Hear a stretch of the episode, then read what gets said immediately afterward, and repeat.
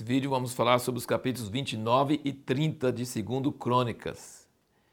Uma coisa que eu espero que você está notando ao ler o livro de 2 Crônicas, e 1 Crônicas também, é como está repetindo muita coisa que nós já lemos em 2 Samuel e Reis, mas tem várias diferenças. Se você vai lembrar que Deuteronômio é repetição da lei, tem muita coisa que fala em Êxodo, Levítico e Números repetido, mas Deuteronômio tem uma fluência, tem uma elegância, tem uma, uma paixão e tem detalhes que não tem no outro. É uma repetição, mas não é repetição, é uma coisa assim maravilhosa.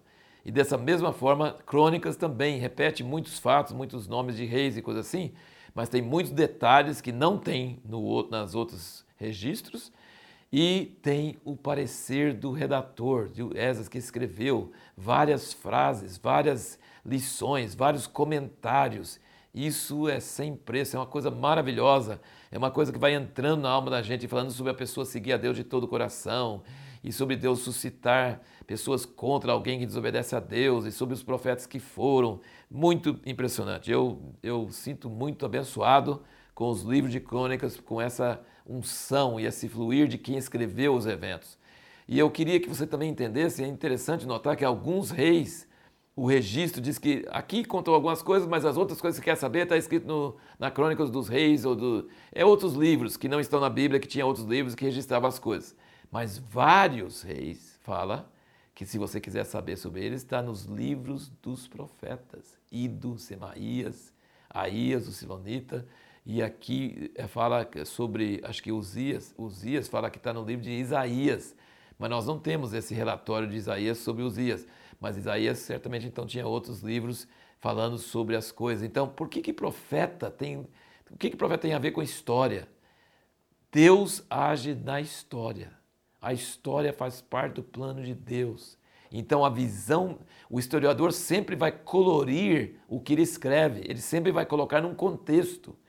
E como profeta age no, naqueles acontecimentos, ele é a melhor pessoa para registrar os acontecimentos por escrito, porque ele tem um ponto de vista sobre aquela história. Então é muito interessante ver. Várias vezes fala que se você quer saber mais sobre aquele rei, você tem que ler o registro dos profetas. Os profetas não só profetizavam, mas registravam as coisas por escrito. E isso é uma coisa tremenda. Agora que nós vamos entrar na vida de Ezequias, filho de Acas. Acas foi um rei terrível mas Ezequias foi um rei maravilhoso e aqui não dá para saber se teve algum mentor, talvez foi a mãe dele, a Bia, filha de Zacarias, que ele começou no primeiro ano, no início, limpando a casa de Deus de toda sujeira e restaurando tudo. É, ele é totalmente o contrário do pai dele, pai terrível e um filho maravilhoso que fez tudo dentro da, dentro da, da ordem de Deus. E no capítulo 29, aqui ele diz que restaurou, no versículo 24 fala que eles restauraram os holocaustos e os sacrifícios. E no versículo 25 falaram também dispôs os levitas na casa do Senhor com símbolos, alaúdes e harpas, conforme a ordem de Davi e de Gade, o vidente do rei, do profeta Natã, porque esta ordem viera do Senhor por meio de seus profetas. Então, é, aqui mais, mais uma vez mostra que juntou as duas coisas. E veja bem, eu quero que você entenda isso. Moisés representa uma coisa um pouco negativa morte de animais, sangue, representa arrependimento, santidade, exigência de Deus, de santidade, coisa assim mais dura, mais difícil, mais necessária, que o homem pecador não pode aproximar de um Deus santo em pecado, ele precisa de sacrifício.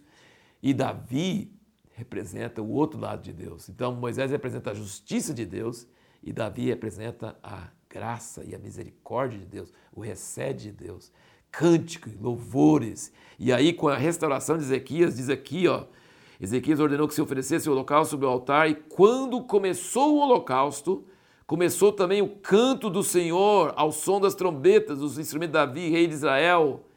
Holocausto e canto. Então toda a congregação adorava, os cantores cantavam, os trombeteiros tocavam, tudo isso continuou até se acabar o holocausto. É muito tempo para queimar um holocausto. Tendo eles acabado de fazer a oferta, o rei e todos que estavam com ele se prostraram e adoraram. E o rei Ezequias e os príncipes ordenaram aos levitas que louvassem o Senhor com as palavras de Davi e de Asaf, e o vidente. São os salmos, os salmos que nós temos. Eles cantaram louvores com alegria e se inclinaram e adoraram. Hoje em dia, na vida da igreja, nós temos esses dois elementos, são necessários. Nós temos pessoas que enfatizam mais arrependimento, santidade, temor de Deus, ter caráter, é uma coisa assim mais sóbria, mais séria, mais difícil, mais dura. E nós temos também o poder do Espírito Santo, da alegria, dos dons do Espírito Santo, de cantar, de música, de glorificar a Deus, de alegrar, de dançar na presença de Deus. Essas duas coisas não são contraditórias, elas devem estar juntos.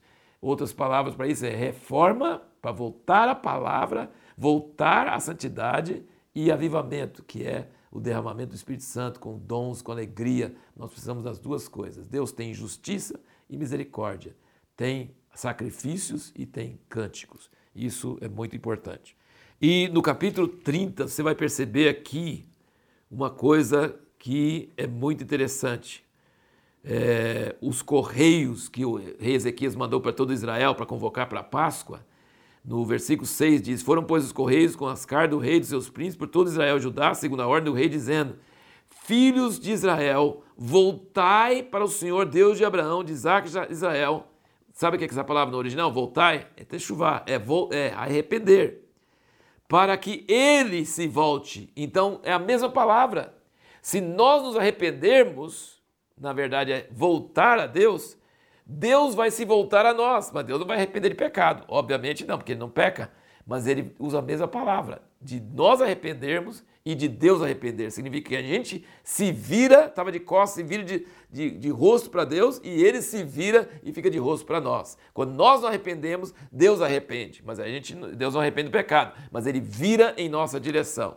Então isso é uma coisa maravilhosa. Aí esses correios foram, Israel do Norte já estava sendo levado cativo para a Síria, mas tinha povo lá e eles, alguns zombaram, outros vieram com temor. E aí vamos chegar na resposta à pergunta: quando é que você pode desobedecer algumas instruções da palavra escrita de Deus? Olha aqui, eles celebraram a Páscoa no segundo mês. É para celebrar no primeiro mês, não é para celebrar no segundo mês. Mas eles não estavam preparados, não tinham convocado as pessoas. Fazia muito tempo que ninguém celebrava a Páscoa. Era tempos anormais. Então, Ezequias falou: melhor do que esperar o outro ano, a gente faz no segundo mês o que faria no primeiro mês. Então, não fez exatamente como estava escrito. E aí tinha muita gente que veio do norte, dessa confusão, dessa idolatria, de pessoal sendo levado cativo e outros ficando, aquela coisa toda, e eles não tinham se purificado. E na lei fala claramente: não pode comer da Páscoa se não tiver purificado. E, a, e Ezequias orou e falou: Deus, o senhor entende a situação? O senhor não, não deixa, não, não, não castiga? E Deus aceitou. Deus aceitou que eles celebrassem no segundo mês, que começo da Páscoa não sendo santificados, e eles ficaram com tanta alegria que eles fizeram mais uma semana. Tinha uma semana normal da Páscoa de pães asmos, fizeram mais uma semana. Três coisas que não era escrito na lei para fazer. Então, quando é que você pode desobedecer ou não cumprir exatamente? Quando tem situação anormal, quando tem uma situação que foge do controle. Davi foi lá e comeu dos pães da proposição quando estava fugindo de Saul, é, ninguém que não seja sacerdote pode comer, mas ele estava fugindo de saúde, não tinha mais nada para comer.